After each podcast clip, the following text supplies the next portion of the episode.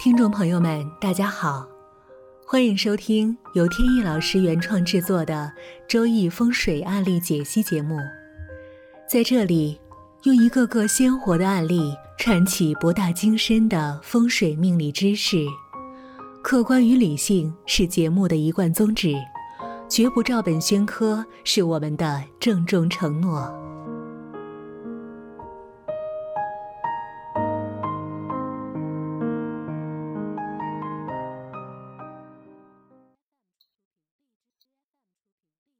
在上一期节目呢，我提到过一个话题，就是呢，现在社会上父母和子女的之间的关系呢有所疏远。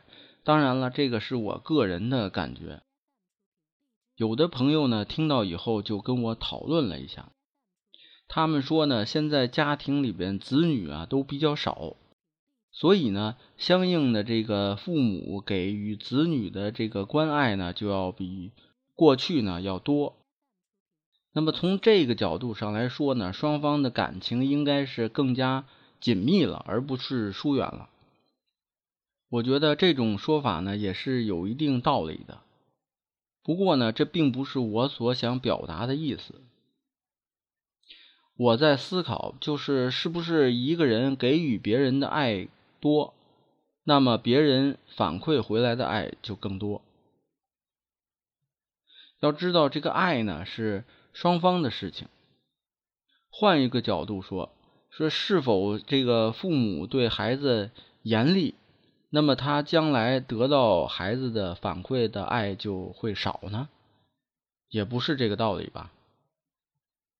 所以我觉得现在家庭里边的根本的问题是，呃，双方的这个互相感情上、心理上的这个依赖性呢越来越低。而这个呢，就导致双方的情感上啊，逐渐的开始疏远。而上一期展开的这个话题呢，主要是指人生的这个成长啊，有几个关键时期，在这个关键时期呢，父母呢最好是在子女身边的。如果能够在身边，然后采用的这个关爱方式又正确，那么将来。呃，双方呢就有一个良好的互动，那么感情呢就培养的比较好。否则的话，呃，逐渐就会有疏远。而现在的这个父母呢，迫于这个社会压力，往往呢在督促孩子学习啊，或者是呃一些课外兴趣培养方面，呃花了过大的心思，而在这个。孩子的这个心理安全感上，呃，花的心思比较少，而这个呢，是很多家庭出现的一些问题。而父母呢，在出现这些问题的时候呢，呃，有点茫然，没有发现问题出在心理层面，所以他们呢，会考虑到是不是命理上出了问题，就来找我。实际上，我发现有的问题是需要在心理层面去干预的，这个是我所想表达的真正意思。那么好，这个小话题呢，我们先谈到这里。呃，接下来呢，我们继续聊案例。今天的案例呢，是有关商业风水的。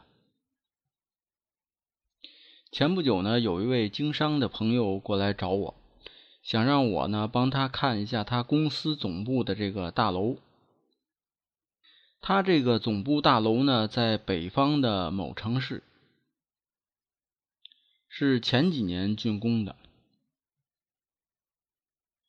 这个大楼呢整体结构并不是普通这种方方正正的，而是有一些异形的结构在里边。比如说，它这个大楼呢，整个的这个结构是由三个大的这个单体结构构成的。这三个单体结构呢，看似呢又像三个柱子，但是呢，实际上是很宽大的柱子。到了顶部呢，联合在一起。看到这个楼呢，我想到了中央电视台的新的办公大楼。它的这个结构呢，跟那个呢有一点类似。那个楼呢是底下有两根柱子，它这个呢是有三个，大概的理念呢是差不多的，只不过它这个楼的柱子呢显得比例呢更加宽大。叫柱子也可以，是叫三座塔楼也行，反正顶部呢还有好几层。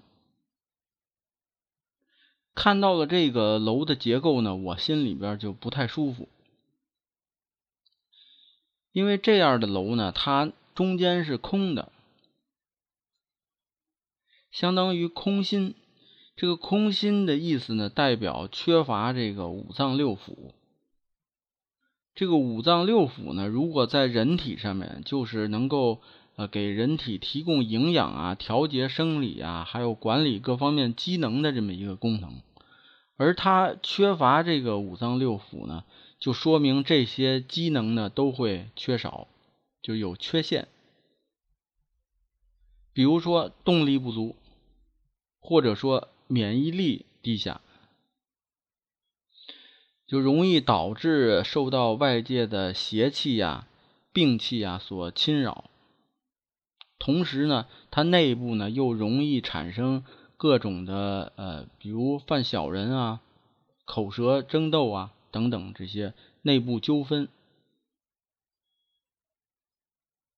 所以我一直都主张，比如说商业或者包括政府的机构。所建的建筑物呢，最好是中规中矩的，呃，可以加一些适当的装饰，但是呢，结构上面一定不要出现过多的这个异形的这个状况。主要的风险呢有两方面，一方面呢，这异形的这种楼宇呢，它结构不稳，结构不稳呢，在其中工作的这个。领导人啊，管理者呢，他的位置就不稳。第二方面，这个异形的结构呢，容易产生一些我们无法控制的这种煞气。如果是中规中矩的结构，那它的这个煞气呢来源呢就比较有限，通常呢是来自外部，我们呢再针对的去化解。但是这种异形的结构呢，除了外部的煞气以外，还有内部的煞气，平白无故增加了很多内部的煞气，那我们是不是觉得这个没有必要呢？所以这个呢，感觉到是它的这个风水上面的一个败笔。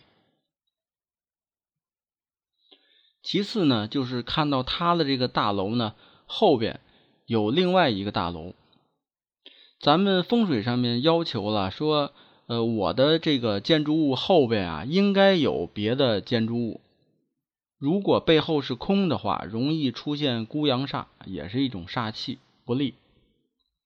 那么他这个楼呢，后边是有一个大楼的，而且呢，比他的楼还更高，这个是好事，相当于背后有靠山。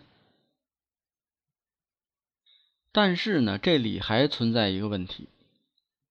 它后边这个楼呢，满墙装饰的是玻璃，有的玻璃呢，我发现不是特别反光，而有的呢就特别反光。我这个呢不太懂，我估计呢可能是跟它玻璃本身的材质有关系，可能有的呢就是反射性特别强，而它这个呢就是反射特别强的，整个一个建筑呢就像一个巨大的镜子。这个镜子的功能呢，就是反射光线。在风水上呢，镜子也是有作用的。呃，一般家庭呢会把镜子呢挂在呃门外、窗外或者墙外，呃，面对一些煞气，这样呢能够阻挡。如果煞气比较重的话，可以用八卦镜来阻挡。但是这些镜子呢挂的方向呢都是朝外的。没有一个镜子呢是要辐射到建筑物自身的，而它背后这个镜子呢，恰恰就是对自己进行了照射，这样呢，自然在风水上又是一个失败。此外呢，拿罗盘一定向，它这个大楼呢是坤艮的坐向，在八运的时候呢，这个。坤艮坐向呢，属于上山下水的格局，就是不利的风水，会导致财丁颠倒。它这个呢，就属于财星上山，丁星下水。而丁星下水呢，会导致的就是退化或者是受伤。在里边的这个工作的人员呢，不管是什么级别的人，呃，都会有一种莫名的紧张啊、压力啊，围绕在身边。他这个大楼呢，因为已经启用，所以呢，都已经成了定局。现在在评判说风水不好呢，也没有什么太大作用了。其实呢，根据周围的建筑物啊、街道啊的这些形式的判断呢，感觉上这个风水还是不错的。但是由于它这个楼啊盖的比较失败，所以呢，把这个周围的好的风水呢给破坏掉了，已经没有办法从根本上解决这个问题，只能是采取一些补救的措施。来做，但是呢，这种补救措施呢，往往效果呢都一般，而且呢不会立竿见影。刚才呢有一点忘了提，刚才提了三点它失败的地方，其实还有一点，就是它这个楼呢，它结构做完了以后，特别像在这个周易六十四卦当中的第十二卦，也就是比卦。这个“比”字呢，实际上是一个否字，否定的“否”在这里呢念“比”。这个卦呢由两部分组成，上边呢是代表天的乾卦，下边呢是代表地的坤卦。这个“比”呢，它本身的意思就是不通畅，所以这个卦呢，往往预示的就是很多事情呢不能着急，只能慢慢的去。走这个过程，而且呢，它容易出现这种阴阳的闭塞，容易导致这种君子的正道呢削弱，而小人的这种邪门歪道呢容易滋长。所以这个呢，也是这个建筑比较失败的地方。其实这种异形的建筑呢，不是不可以用。只是呢，用的地方一定要斟酌。比如说，在一些艺术的殿堂，比如说美术馆啊、展览馆啊这些，就可以用一些异形的建筑。当然了，也是需要考虑它的这个风水上面的元素的。或者是有的高校，呃，高校呢，因为它有一种思想啊、意识的冲突，一些碰撞。呃，由于这些思呃碰撞和冲突，才能产生更多新的一些理论啊实践出来。所以在高校里边呢，这种建筑也是可以用的。还有呢，就是某些城市呢，对建筑物的形状是有要求的。你比如说在北京，北京呢，在建国以后的一二十年呢。有这个八大建筑，这些八大建筑呢，呃，都是传统和现代相结合的一种建筑结构，看起来呢就比较适合北京这个城市的整体的风格。而近些年呢出现的很多建筑呢，和北京的整体风格呢就格格不入，看着让人感觉到特别的别扭。